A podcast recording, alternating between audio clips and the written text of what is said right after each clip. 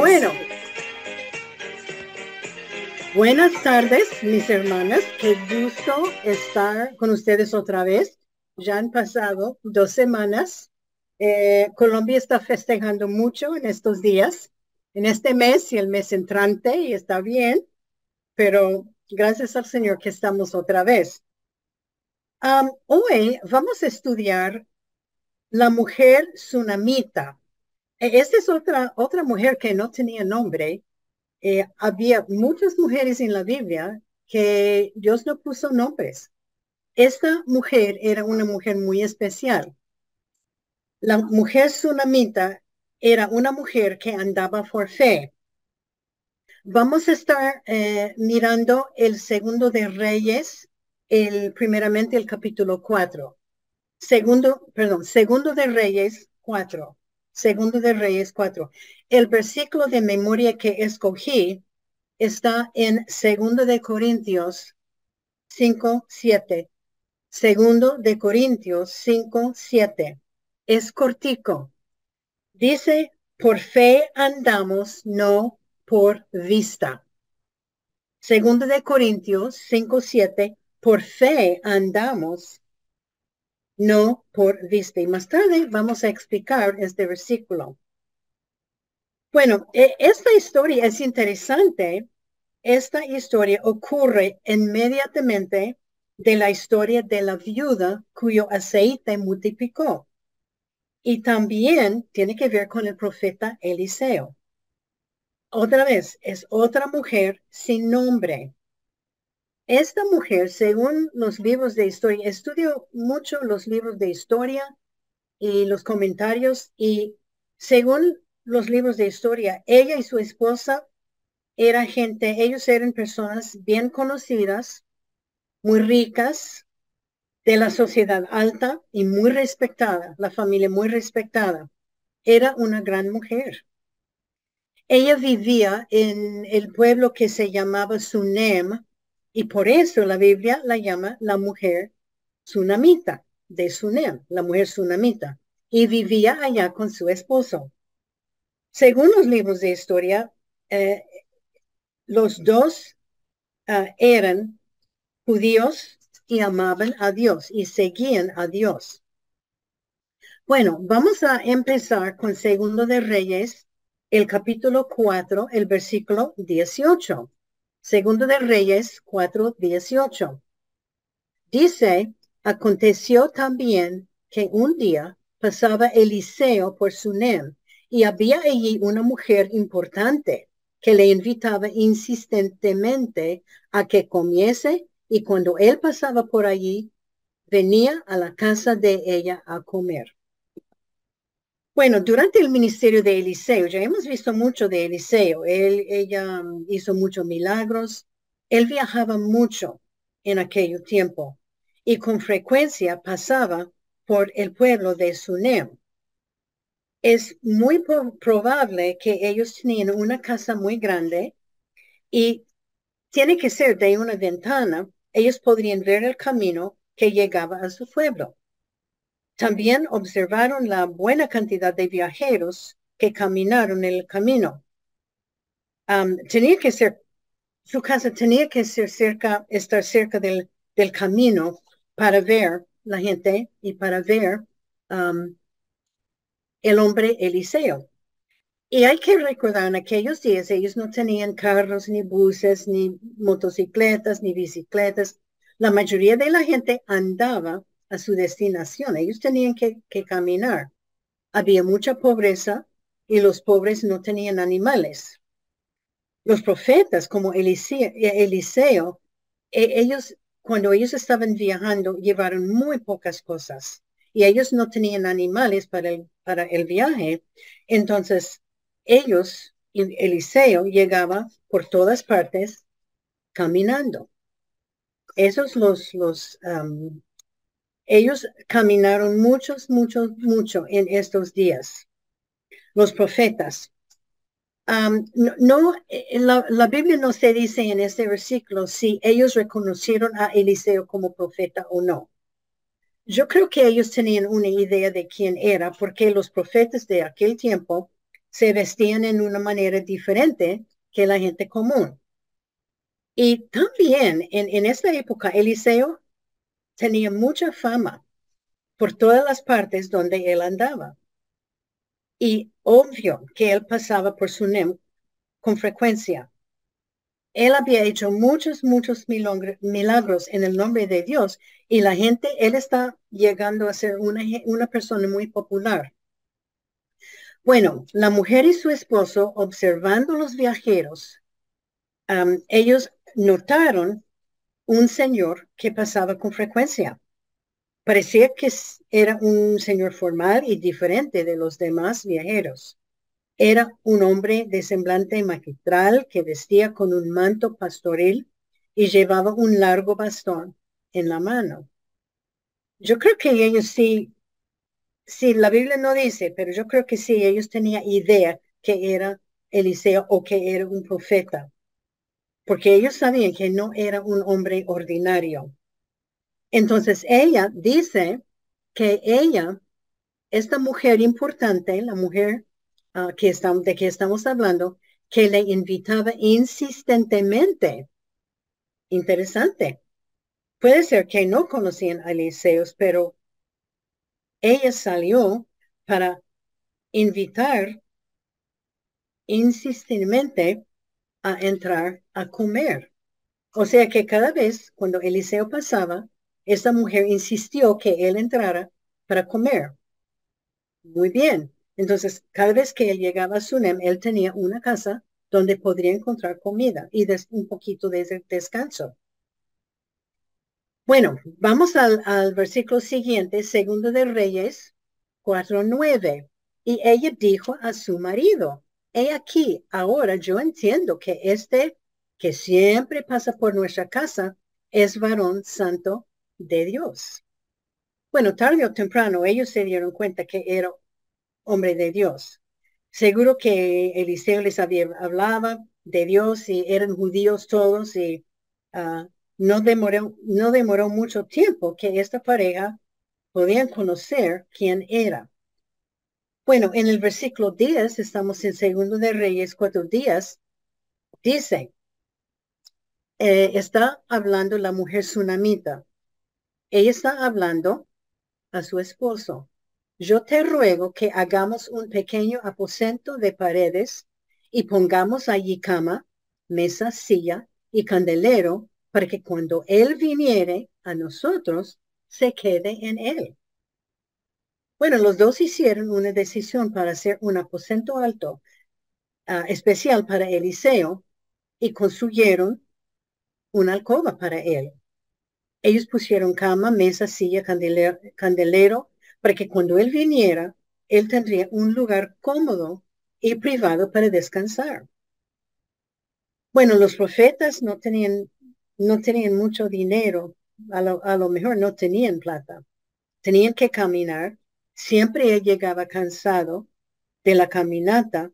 Por eso, la provisión de este aposento fue de gran bendición para él porque se dice en otras partes de la Biblia que Eliseo se acostumbraba a dormir en cuevas y encima uh, el aire libre encima de montañas. Entonces, cada vez que él viajaba por ese sector, Eliseo fue a la casa de esta pareja. Es obvio que ellos los dos compartieron su casa de un corazón de generosidad y amor era un lugar para que Eliseo pudiera tener privacidad y estar aparte de, la, de las muchas personas que aparecieron para ver sus milagros y escuchar sus predicaciones. Para Eliseo, este lugar era una bendición bien grande. Bueno, ah, vamos, voy a leer ahora, estamos en Segundo de Reyes, capítulo 4, el los versículos 11 al 13. Los voy a leer. Y aconteció que un día vino él por allí, este es Eliseo, y se quedó en aquel aposento y allí durmió. Entonces dijo a Giesi, su criado, llama a esta tsunamita. Y cuando la llamó, vino ella delante de él. Dijo él entonces a Giesi, dile, he aquí, tú has estado solicita por nosotros con todo ese esmero. ¿Qué quieres que haga por ti? ¿Necesitas que hable por ti al rey o al general del ejército? Y ella respondió, yo habito en medio de mi pueblo. Un día, Eliseo estaba en el aposento y llamó a la señora. Parece que, bueno, nos dice que él viajaba con un, criado, un siervo, uh, no sé si estoy pronunciándolo bien. Y un día, Eliseo decidió que quería hacer algo para recompensar esta pareja por su amor y sus comidas y su hospitalidad. Entonces él dijo a su criado, y esta porción es muy interesante para mí, es algo que yo no sabía. Él dijo a su criado, llama a la tsunamita. Y él lo, él lo hizo. Ella vino donde Eliseo, él habló, Eliseo habló con ella por medio de su crío, Jesse. Él no hablaba directamente a ella y no era cuestión de idioma. Según la ley levítico, eh, levítica, siendo que él era un hombre de Dios y considerado un hombre santo, Eliseo no quiso mirar a una mujer casada, ni hablar con una, ni tener conversación con una mujer casada. También puede ser que la mujer era muy, muy bonita, una belleza, y Eliseo no quiso mirar a ella para no ser tentado, no sabemos. Entonces su crío era como intermedio entre Eliseo y ella. Y como digo, no era cuestión de no hablar el mismo idioma, los dos hablaron hebreo. Bueno, eh, Eliseo explicó que estaba muy agradecido por el aposento, la comida y la hospitalidad y quiso saber qué podría hacer para recompensarlo. Si ella quiere yo hablo al rey de parte de ustedes o al general del ejército. Eliseo parece ser que conoció a mucha gente.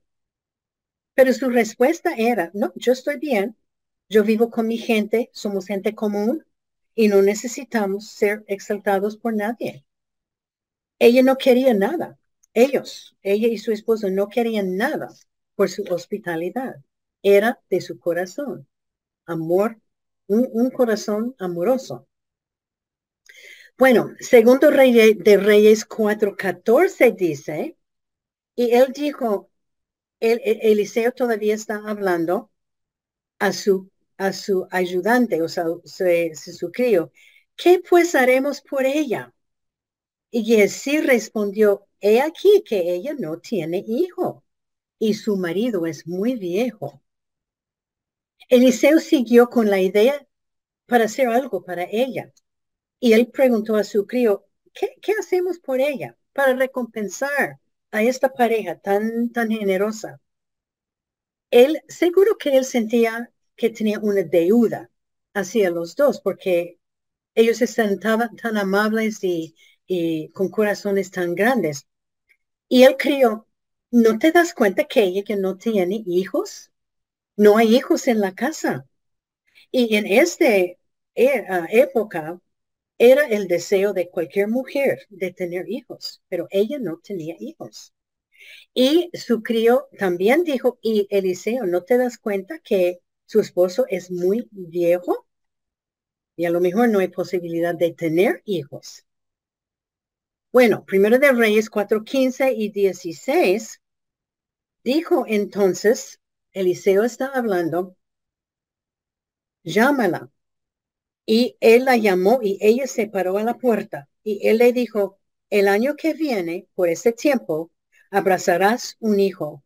Y ella dijo, no, Señor mío, varón de Dios, no hagas burla de tu sierva. Inmediatamente Eliseo dijo, llamad, llamad a esta señora. Ella vino y se quedó en la puerta. Eliseo le dijo que va a tener un hijo en el año entrante. Eliseo le dijo, tú vas a ser mamá. ¿Qué fue su respuesta? Su respuesta, hmm, no me miente. y darme esperanzas. Y yo sospecho que ella y su esposo habían orando, habían orado mucho y ahora con un esposo tan viejo, a lo mejor sería cosa imposible. Ya pasaron los años y ella no pensaba que sería una madre nunca. Era muy tarde. Bueno, eso fue la, la, la profecía de Eliseo el profeta. Bueno, segundo de Reyes 4:17 dice, más la mujer concibió y dio a luz un hijo el año siguiente en el tiempo que Eliseo le había dicho. El año siguiente le nació un hijo, exactamente en el tiempo que Eliseo había dicho. Y yo creo que ellos estaban muy, muy felices.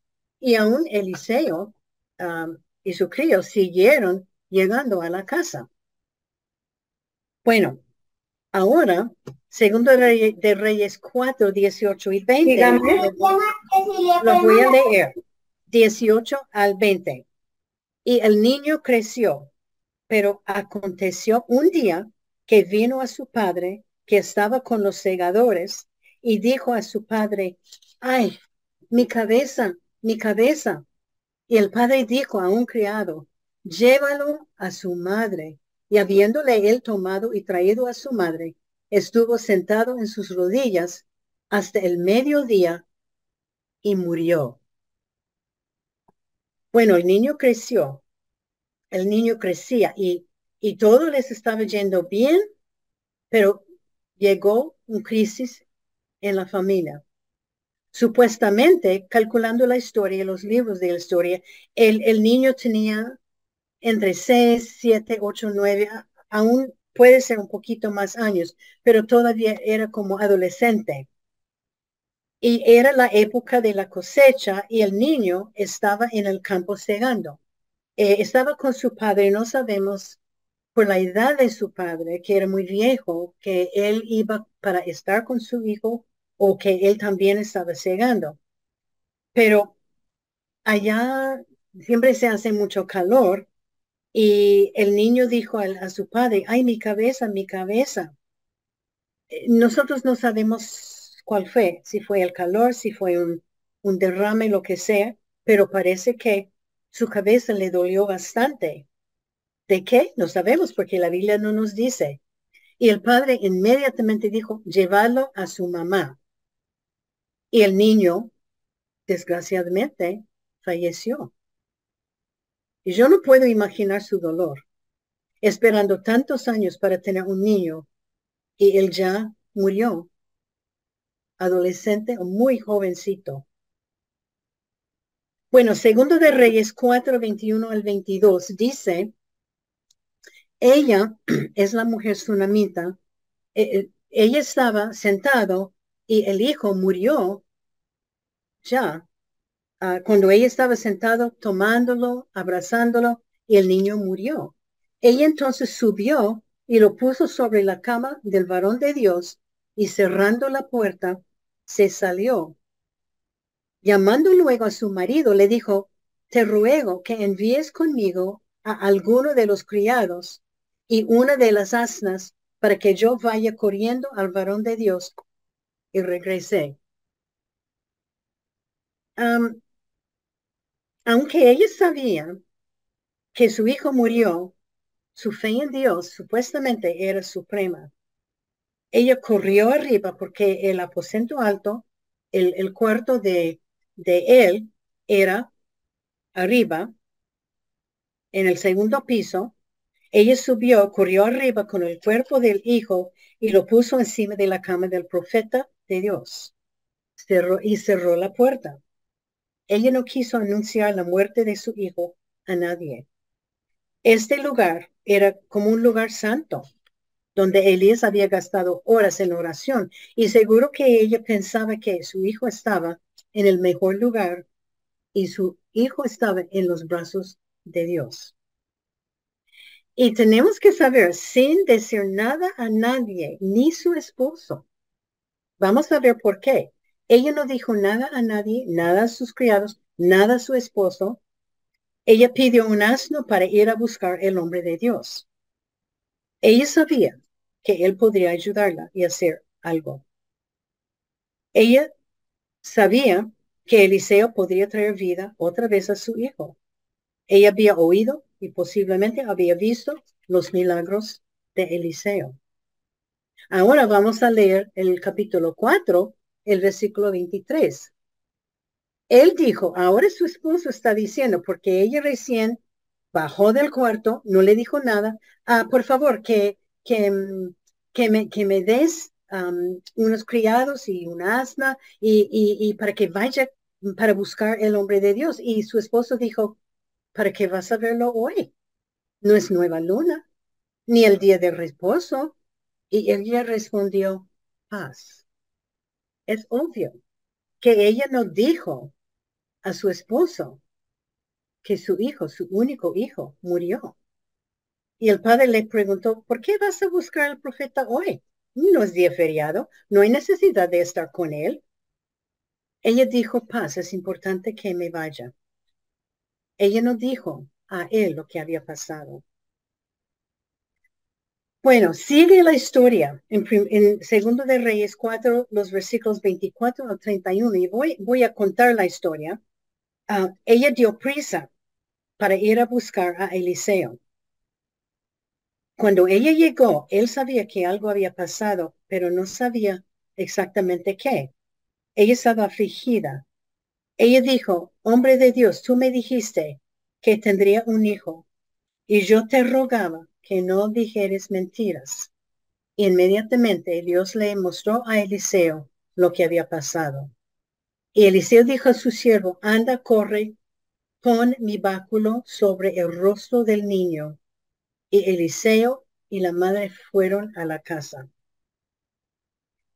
Bueno, e, ella, ella fue deprisa para buscar a Eliseo y los dos llegaron a la casa.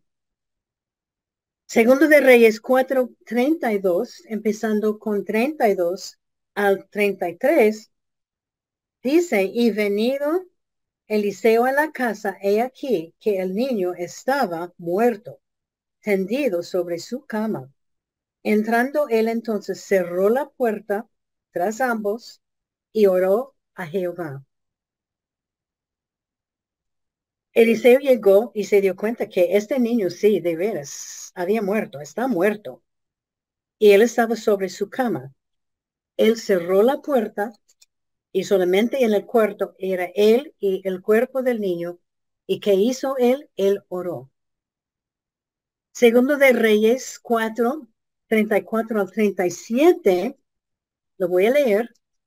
Estamos en Segundo de Reyes 4, los versículos 34 al 37. Después subió y se tendió sobre el niño poniendo su boca sobre la boca de él y sus ojos sobre sus ojos y sus manos sobre las manos suyas. Así se tendió sobre él y el cuerpo del niño entró en calor. Volviéndose luego, se paseó por la casa a una y otra parte, y después subió y se tendió sobre él nuevamente, y el niño estornudó siete veces y abrió sus ojos. Entonces llamó él a Gielsi y le dijo, llama a esta tsunamita. Y él la llamó, y entrando ella, él le dio, él le dijo, toma tu hijo. Y así que ella entró, se echó a sus pies y se inclinó a tierra y después tomó a su hijo y salió. La Biblia nos dice y que él se extendió en su cuerpo sobre el niño y el cuerpo entró en calor. Seguro que su cuerpo estaba muy frío porque había pasado tiempo cuando estaba en el campo, después llegó a la casa, murió y la tsunamita fue para buscar a Eliseo y seguro que se, cuando una persona muere, se enfría con rapidez el cuerpo. Pero después andaba de cuarto en cuarto de la casa y yo creo que él estaba orando. Por fin, él volvió y se echó encima del niño otra vez y el niño estornudó siete veces y estaba vivo. Podemos imaginar el gozo de esa señora cuando vio su hijo vivo otra vez. Bueno, hay, una vez más que encontramos la mujer tsunamita. Esta es la primera vez y la segunda vez, ahora estamos en Segundo de Reyes, el capítulo 8. Segundo de Reyes, el capítulo 8, empezando con los versículos 1 y 2. Está hablando de Eliseo y está hablando de la mujer tsunamita. Habló Eliseo a aquella mujer a cuyo hijo él había hecho vivir, diciendo, levántate, vete tú y toda tu casa a vivir donde puedas, porque Jehová ha llamado el hambre, la cual vendrá sobre la tierra por siete años. Entonces la mujer se levantó e hizo como el varón de Dios le dijo, y se fue ella con su familia y vivió en tierra de los filisteos siete años. Bueno, si recordamos, Dios había revelado a Eliseo que vendrá un tremendo hambre en la tierra por siete años debido al pecado de los israelitas. Y, si podemos recordar, Dios siempre estaba castigando la nación de Israel por su desobediencia. Entonces ella se fue y vivió entre los filisteos por siete años. Ella se quedó fuera por siete años. Es obvio que Eliseo había conocido ella por años y él quiso avisarlo de, de lo que iba a pasar. Ahora no, no menciona a su esposo, dice tú y tu familia. Ah, puede ser que el, el esposo murió, puede ser que no, no sabemos. Pero ella obedeció las instrucciones de Eliseo y salió. Obvio que siendo una familia rica, ella o ellos dejaron mucho mucho cuando salió. Él, ella, ella salió inmediatamente, como Eliseo le había dicho, ella dejó casa, campo, animales, posesiones, muchas, muchas, muchas cosas. Segundo de Reyes 8, 3 a 5. Segundo de Reyes, estamos en el capítulo 8, 3 a 5. Y cuando había pasado, habían pasado los siete años, la mujer volvió a la tierra de los filisteos. Después salió para implorar al rey por su casa y por sus ah, tierras. Y había el rey hablando con Yesí, criado del varón de Dios, diciéndole, te ruego que me cuentes todas las maravillas que ha hecho Eliseo. Este es muy interesante. Ella volvió después de siete años y había encontrado que todas sus posesiones habían sido confiscados por otros propietarios, otros hombres, otras personas. Había gente viviendo en la casa, eh, trabajando la tierra, y a ella le tocó ir al rey para tomar posesión de su casa, su tierra, sus animales, etc. Cuando ella llegó, preciso, el rey estaba hablando con el siervo de Eliseo. Y él estaba contando unos, el, rey dijo, cuéntame, cuéntame de los milagros de, de ese profeta Eliseo. Y su uh, estaba contando unos milagros, en especial como Eliseo trajo vida al niño de la señora. Y en este momento preciso, la señora entró y ella confirmó la historia. Y lo que el, rey dijo,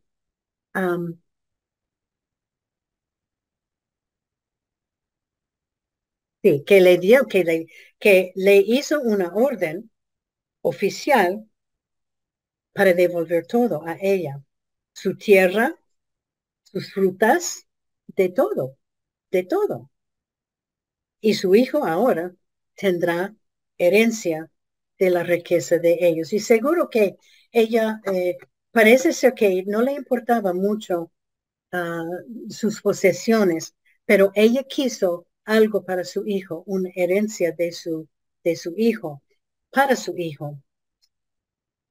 Bueno, um, hay, hay, varias lecciones, dos veces que vemos esta mujer tan especial, sin nombre. Y mm, quiero explicar, eh, quiero hablar un poquito del versículo, porque la lección es, hay que andar por fe y no por vista. Eso nos aplica a nosotros, segundo de Corintios 5, 7. Durante esta época, Pablo estaba escribiendo a los santos, a los corintios. Ah, Pablo había sufrido bastante persecución, dolor, ah, le habían golpeado, echado a la cárcel. Y también los, los ah, creyentes, los cristianos, estaban también sufriendo mucha persecución de parte de sus propios propio pueblo, los judíos, de parte de los sacerdotes, los fariseos, los escribas, el gobierno. Y Pablo estaba diciendo, mire, hay que andar por fe, no por vista. Hay que andar con los ojos puestos en Dios, no con los ojos puestos en la persecución, no con los ojos puestos en lo que está pasando en, dentro de, la iglesia primitiva, dentro, dentro de, de lo que está pasando a nosotros. Él estaba diciendo que andar por fe quiere decir vivir con la mirada a Dios, no con la mirada con lo que está pasando. Es lo que, lo que eh, Pablo estaba exhortando a la gente. Y nosotros, eh, para mí, este nos podemos, podemos aplicar este versículo a nosotros, porque lo que vemos en el mundo es todo negativo. Dolor, guerra, sufrimiento, muertos, pruebas, problemas. Y también en la vida, todos, todos como gente, seres humanos, pasamos por pruebas. Como seres humanos vivimos desgraciadamente y tenemos que admitir que siempre estamos viviendo pensando en, en, en, lo que está en nuestro alrededor, lo que está en el mundo, lo que está pasando en el país, en la familia, la salud, las deudas, la política, la economía todo. Y, vivimos con ojos fijados en esto. Es vivir por vista. Hay que quitar el enfoque y quitar la vista de lo negativo y ponerlo con fe, la vista en Dios, en sus promesas. Hebreos 12.2 dice, Hebreos 12.2, puestos los ojos en Jesús, el autor y consumador de la fe. Hay que fijarnos en lo que no vemos. Por eso, por fe andamos, no por vista. Vivir por vista es vivir a base de cómo uno siente o vivir por vista es vivir bajo em, sus emociones, vivir mirando a todo en el presente y no pensando en el soberanía de Dios. Andar por fe es creer en Dios. Andar por vista es creer en el alrededor. Si le llega un problema y si una persona está afanada, triste, sin una paz, no durmiendo de noche, preocupado, por tiempo, no está andando por fe, está andando por vista, enfocando en el problema, no en Dios. Esta mujer tsunamita vivía por fe, no por vista. Murió su hijo. Ella no lloraba, no gritaba, no lamentaba, no miró a lo que pasó. Ella vio a Dios, obedeció a Dios. Es que ella iba a buscar Eliseo. Y en aquellos tiempos, Dios habló a, los profetas y los profetas iban para hablar a los reyes, a las personas. Entonces la mujer tsunamita se fue donde Eliseo para recibir mensaje de Dios. Yo conozco damas, tengo amigas que hace años atrás pasaron por una tragedia y hasta ahora no, no son amargas y resentidas y no hay fe y confianza en Dios que nosotros usemos la tsunamita como un ejemplo. Cuando llega un crisis, busquemos a Dios y andamos por fe. No se olvide que Dios está en control de todo. Él nunca pierde control. La que, y, lo que Él hace es perfecto. La segunda lección es que Dios nos dará una vida victoriosa y gozosa.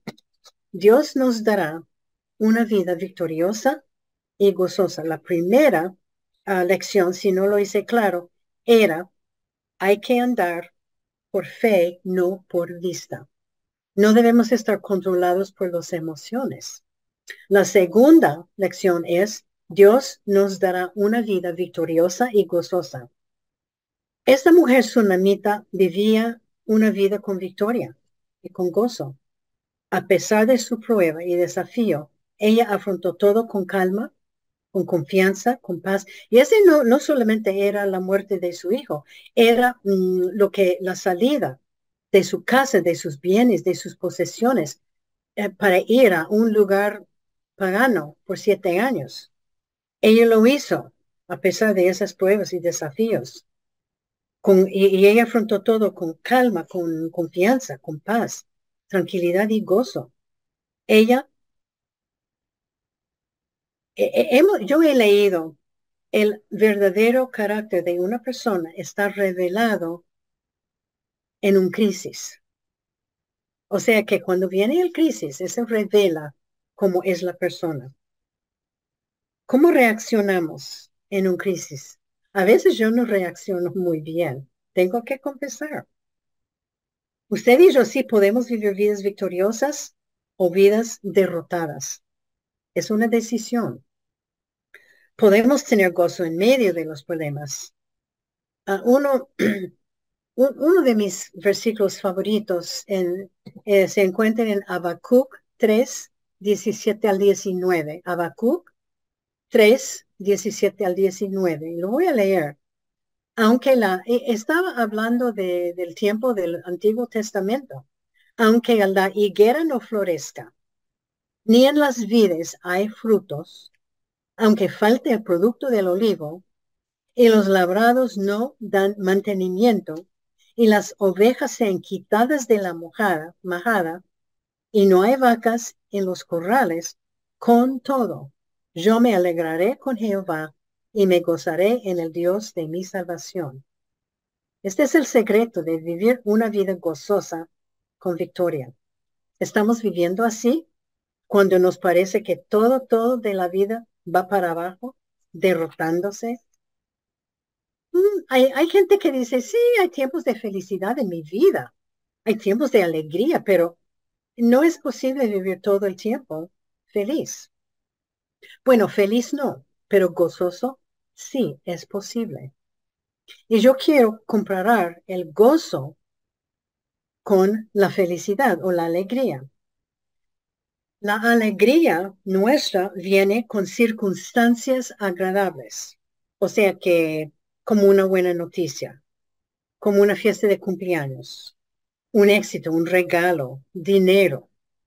Pero cuando estas circunstancias cambian o cuando se acaban, la alegría desaparece y el sentimiento de felicidad no está. En cambio, el gozo es una satisfacción y realización interna que está, no importa las circunstancias. Eso es lo que la mujer tsunamita tenía. El gozo es fruto del Espíritu Santo, con el amor, paz, paciencia, bondad, es uno de los frutos del fruto del Espíritu Santo. Benignidad, fe, mansedumbre templanza.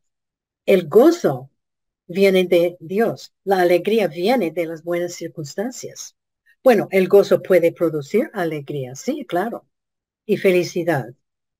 Pero el gozo viene del Espíritu Santo, es uno de los frutos del Espíritu Santo. La alegría no es fruto del Espíritu Santo y es algo muy temporal.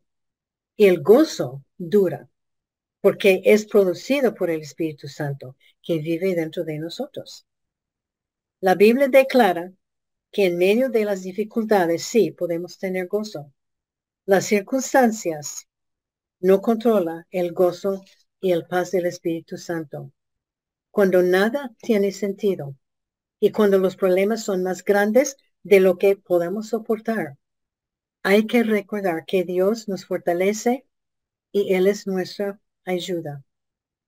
El verdadero gozo, el verdadero gozo viene cuando quitamos los ojos de las dificultades y los ponemos en Cristo. Y vamos a ser fortalecidos por su presencia en la persona del Espíritu Santo. Y saldremos victoriosos con gozo. Cada día tenemos que ceder control de la vida al Espíritu Santo. Yo no controlo, doy control a mi Dios. Primera de Corintios 15, 57, eh, creo que es un versículo que hemos, hemos memorizado. Primera de Corintios 15, 57, más gracias sea dada, sean dadas a Dios, que nos da la victoria por medio de nuestro Señor Jesucristo. Sí, podemos vivir vidas victoriosas y gozosas. ¿Cómo vivo yo? ¿Vivo gozoso? ¿Vivo em, victorioso? Esta mujer vivió con victoria y con gozo por su fe en Dios. Ella no dejaba que las circunstancias del mundo controle su gozo, porque el gozo viene de Dios, no de las circunstancias. la, la, tercera eh, lección es una lección que yo saqué y que mencionó todos los comentarios. Y la lección es, Dios nos manda decir que el hombre y la mujer que sean una sola carne. Este viene de Génesis 2.24. Yo sé muy bien que algunos de ustedes no tienen esposas, esposos, o eh, son viudas o separadas o lo que sea. Este mandato, que el hombre y la mujer sea una sola carne, fue dado a Adán y Eva antes de entrar el pecado al mundo. Quiere decir dos personas en el matrimonio uniéndose para formar una nueva persona. Llegan a ser una sola carne. Es cuidar el uno al otro, es hacer decisiones juntos, es conversar, es comunicar. Por eso los comentarios todos decían que esta mujer tsunamita y su esposo funcionaron como una sola carne. Y de este estudio podemos ver que ella estaba unida en comunicación con su esposo. parece que le consultaron el uno al otro con decisiones. En el versículo 9 de Segundo de Reyes 4, en el versículo 9 dice, ella dijo a su marido, es varón, de, es varón de Dios, mira. Ellos estaban charlando, conversando. Uy, aquí viene el hombre otra vez. Ellos estaban conversando. En el versículo 10, que hagamos un aposento con paredes. Era decisión de los dos. Ellos vivían muy unidos. Ellos vivían como una sola carne. Yo hablo de este tema porque yo conozco esposas, amigas que esconden ciertas cosas, ciertas decisiones, ciertas compras y otras cosas de sus esposos. Somos una sola carne y una sola persona con el esposo. Ahora, yo tengo que decir, yo entiendo que varios de ustedes son viudas, son madres solteras, son madres cuyos esposos les han dejado. Yo entiendo esto. Pero puede ser que ahora no está con su, su esposo.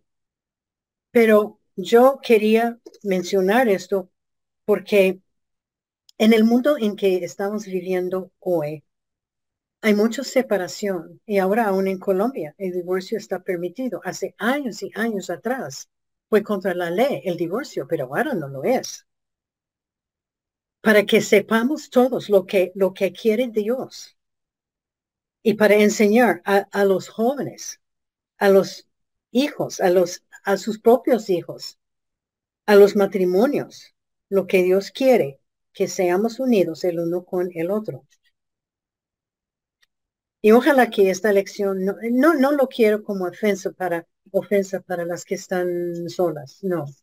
Pero es información que, que por supuesto, por, por ejemplo, si está hablando con una amiga y ella dice que no, no, no, yo no hablo con mi esposo, no, pero la Biblia dice que debemos ser una sola carne.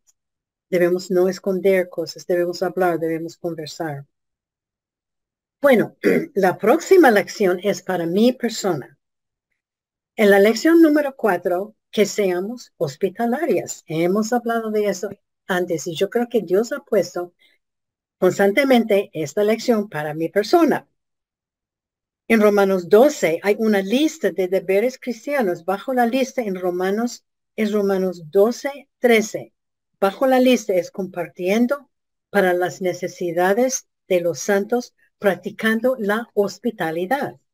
Es está en Romanos 12, 13. La hospitalidad es acción y afección hacia los demás, recibiendo extranjeros y amándolos. Uy, qué buen ejemplo fue esta señora, la tsunamita. Primera de Pedro 4.9, Primera de Pedro 4.9 dice, hospedaos los unos a los otros sin murmuraciones. Dios nos está diciendo que como creyentes debemos mostrar amor para la persona que está rechazada por la sociedad, que amemos al vecino, no importa su religión, que amemos el que mendiga en la calle, que amemos a las personas, no importa el color de su piel, que amemos el enemigo, que amemos los inmigrantes como los venezolanos. Ahora en nuestro país la gente está pasando por la frontera allí de México a los Estados Unidos miles por día. Y hay gente que está enojadísima con esto. Pero la Biblia nos dice que hay que amar. Y no importa, hay que ser hospitalarios para ellos. Y la, pura verdad, yo sé que para los venezolanos también, en Ecuador, en el Perú, en el en Colombia hay mucha gente muy buena que han tomado esa gente en su, a su casa para cuidar, para alimentar. Pero que amemos, que seamos hospitalarios. Dios nos ama a nosotros con todos nuestros pecados y rebelión. Y nuestra responsabilidad es compartir con el Hijo de Dios, con Jesús, y como Él murió en la cruz por nuestros pecados. La hospitalidad es algo de amor. La mujer tsunamita es un buen ejemplo de la hospitalidad. Ella invitó, insistió que Eliseo venga a su mesa, viniera a su mesa y a su casa cuando, cuando, cuando no lo conocía. Ella insistió. Esa es, es hospitalidad de primera clase. Primero de Timoteo, cinco días, Primero de Timoteo cinco días habla de los deberes hacia los demás. Uno es practicar la hospitalidad. La Biblia habla mucho de la hospitalidad. ¿Cómo podemos practicar? Bueno, hemos hablado de esto. Ah, cuidar, invitar a alguien para un cafecito, visitar, llamar, extenderse para, para personas, llevar una comida o algo para una enferma. Invita gente a su casa. Invita a sus, sus vecinos a, venir a la iglesia. Hebreos 13.2 dice, Hebreos 13.2, no os olvidéis de la hospitalidad. Es interesante este versículo. No os olvidéis de la hospitalidad, porque por ella algunos, sin saberlo, hospedaron ángeles. Este es interesante. Muy interesante. Bueno, otra lección es que la mujer tsunamita no buscó ni quería remuneración por su hospitalidad. Esa mujer no hizo lo bueno, la buena obra para ganar recognición, reconocimiento. Ella lo hizo para servirle a Dios. Eliseo quería darle algo, pero ella dijo, no, no, no, estamos bien. La Biblia dice que yo he dicho a muchas personas que una señora hace unas semanas me dijo, uy, mire, yo, yo hice una comida muy grande para, para una persona y después yo llevé un regalo para un bebé y no me han dado gracias. No me, no, ni, es como, como que si fuera yo que no reconocieron esas personas que yo hice algo bueno. Y yo le dije un versículo de, Apocalipsis 22. Nuestra recompensa no está aquí en la tierra. Apocalipsis 22, el versículo 12. Apocalipsis 22, 12. He aquí yo vengo, está hablando Cristo. Yo vengo pronto y mi galardón conmigo para recompensar a cada uno según su obra. Mateo 16, 27. Mateo 16, 27. El Hijo del Hombre vendrá en la gloria de su Padre con sus ángeles. Y entonces pagará a cada uno conforme a sus obras. Eliseo quería darle algo para esa señora. Y él, ella no quiso. No quiso. ¿Para qué hagamos algo bueno? Bueno, es bueno cuando alguien dice gracias. Es bueno el reconocimiento cuando alguien dice, ay, esa persona hizo esto, esto. Pero nuestra recompensa está en el cielo, no está aquí en la tierra. Y nunca debemos buscar algo de recompensa y reconocimiento. Qué buen ejemplo es la mujer samaritana para nosotros con la hospitalidad. La otra lección es una lección que yo saqué de esta lección. Dios cuida de sus siervos especiales. Dios cuida de sus siervos especiales. Eliseo era un hombre de Dios. Era un hombre protegido por Dios. Era un profeta de Dios. Era muy especial en los ojos de Dios. Dios lo cuidó. Ella le invitó, la, la mujer tsunamita le invitó a comer antes de saber esto. Pero después, ella y su esposo decidieron construir lugar para él. Este fue algo de Dios. Dios estaba cuidando a su siervo.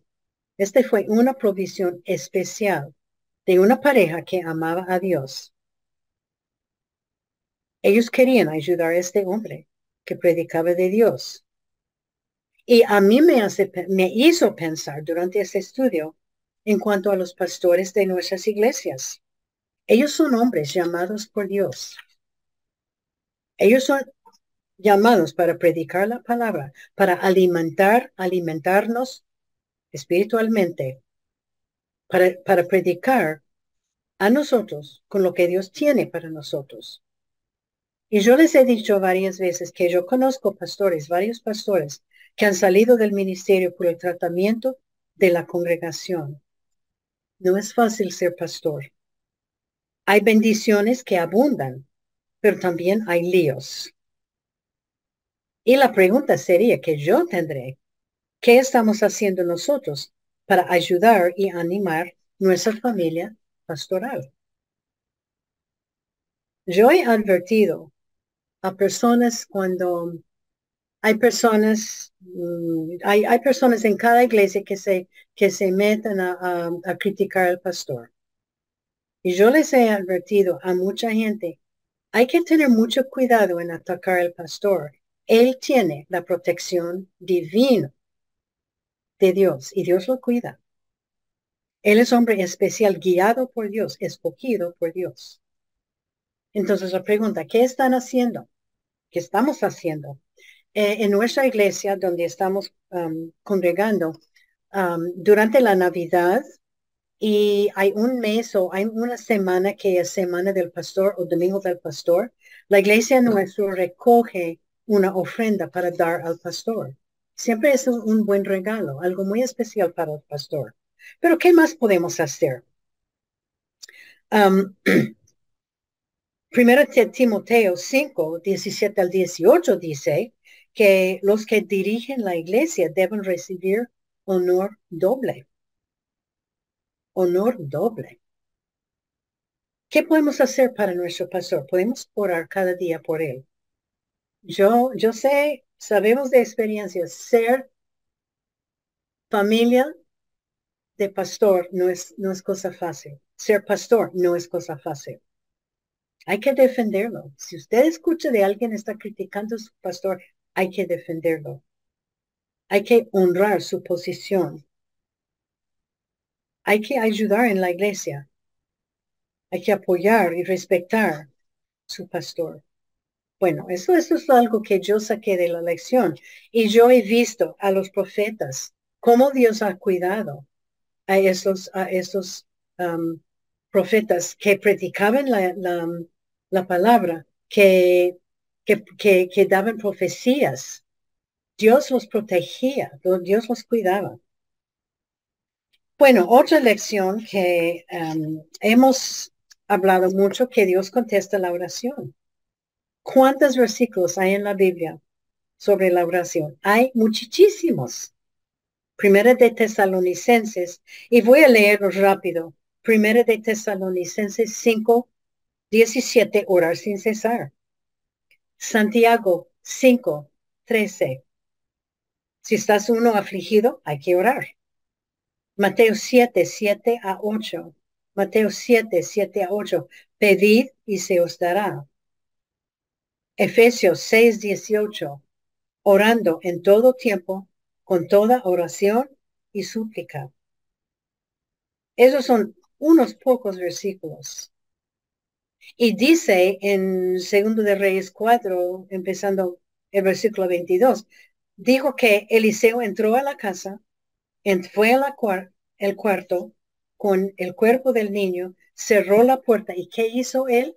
Él oró. Y escuchamos mucho de esto. ¿Qué hizo Eliseo? Él oró. Él sabía que su fuerza y poder no era de él, pero que vino de Dios. Solo no, él no podía hacer nada por este niño sin la ayuda de Dios, sin la intervención de Dios. Entonces él oró. ¿Y qué pasó? El niño volvió con vida. Dios contestó la oración. Eliseo tenía fe en Dios, una, fe viva. Y mi pregunta, ¿qué clase de fe tenemos nosotros? ¿Creemos que Dios contesta la oración? Yo con todo mi corazón, yo sé que Dios contesta la oración. Cuando surge un problema, ¿a dónde iremos? Eliseo se acostumbraba ir directamente a Dios en oración. ¿Cuánto tiempo pasamos cada día orando a Dios? Según Deuteronomio 6, 6 a 7, tenemos que dar nuestros pensamientos a Dios o orar cuando acostamos, cuando levantamos, cuando caminamos en la vía, cuando sentado en la casa, y que tengamos sus palabras en la mano en los frontales entre los ojos y tenerlas en los, las poses de la casa. Hmm, interesante. ¿Cómo vamos? ¿Cuándo fue la última vez que nosotros oramos? Debemos estar comunicando con Dios sin cesar. Ese es el versículo, orar sin cesar, todo el día. Bueno, otra lección, esta mujer, hay que tener fe en Dios. Esta mujer tenía fe. Cuando Eliseo le dijo salir de donde vivía por causa del hambre que vendría por causa de los pecados de la nación de Israel, ella salió inmediatamente. Primeramente, no pensaba en sus posesiones, su casa, su casa, campo, etc. Ella obedeció el mensaje de Dios por medio de Eliseo y ella tenía fe para poner esas cosas en las manos de Dios. Ella obedeció a Dios. Estaba fuera por siete años, es mucho tiempo. Cuando ella volvió, se fue, frente al rey para pedir ayuda. Yo creo que eh, fue el único lugar donde ella podría ir para mm, tener de nuevo sus posesiones, en conseguir todo lo que había dejado. Ella tenía también mucho valor y fe para ser, para presentarse ante el rey, sabiendo que era la única persona que podía ayudarlo. ¿Cómo es mi fe? ¿Qué clase de fe tengo yo? Esta mujer es tan buen ejemplo. Y eh, otro, y hemos hablado de esto, vemos um, como Dios es soberano. Todo lo que nos pasa en la vida es perfecto y es para nuestro bienestar, porque Dios está en control de todo. Ella y su esposo tenían abundancia económicamente. ¿Eso era una coincidencia? No, no. Dios les, dio ah, abundancia económicamente para que ellos pudieran ayudar a Eliseo. Eliseo siempre pasaba por su casa. ¿Este era coincidencia? No. No.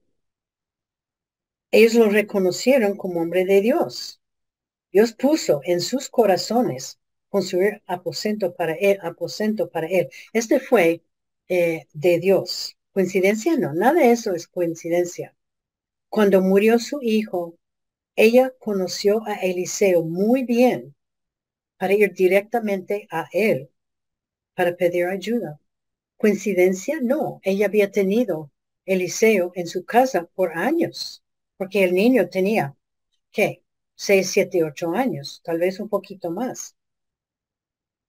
Conociendo la mujer de cerca, Eliseo le advirtió del hambre del castigo de Dios.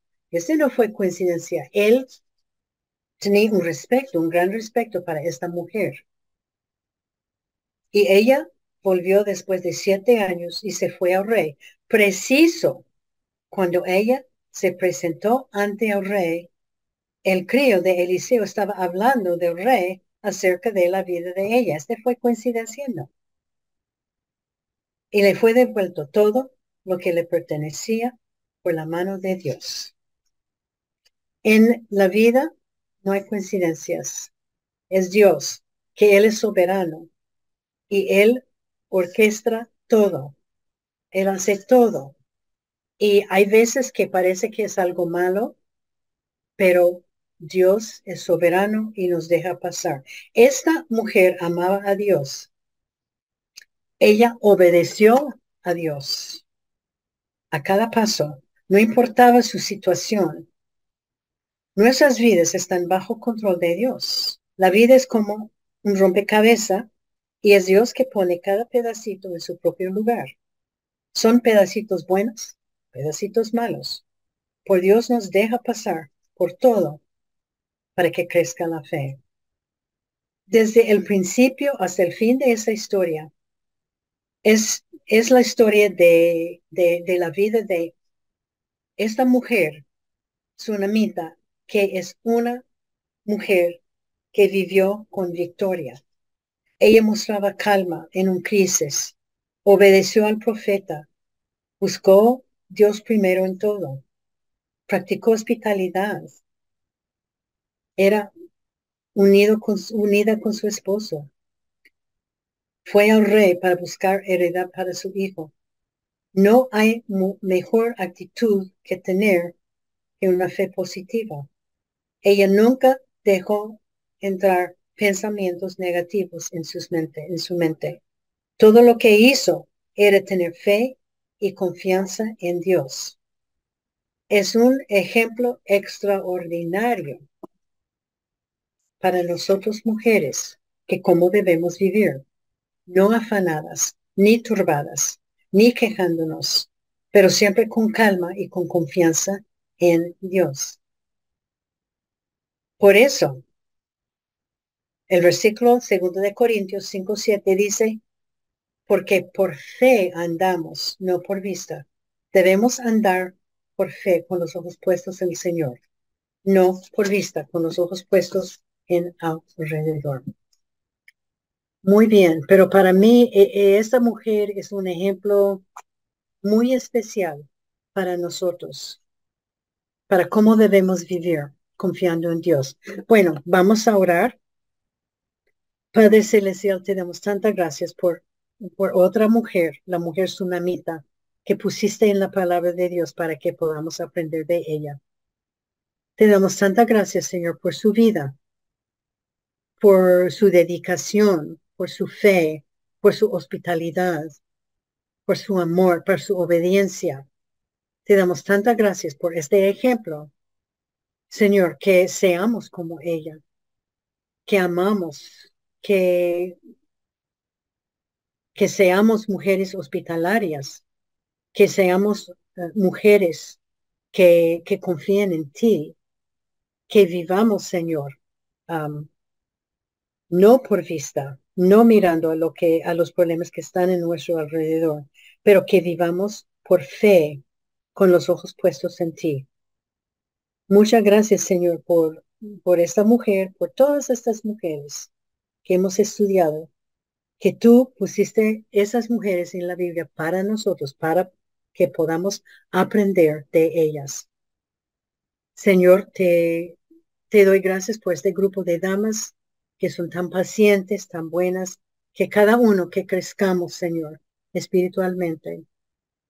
Ah, oramos por Pastor Alex y Estelita, la familia pastoral, Señor, que tú sigas bendiciéndolos y cuidándolos y proveyendo sus necesidades. Estén con sus tres hijos, que ellos anden contigo, Señor, en todo lo que hacemos, con, todo lo que ellos hacen. Y Señor, te damos las gracias por lo que, como tú contestas las oraciones y por lo que tú vas a hacer en el futuro. En el nombre del Señor te lo pedimos esto. Amén.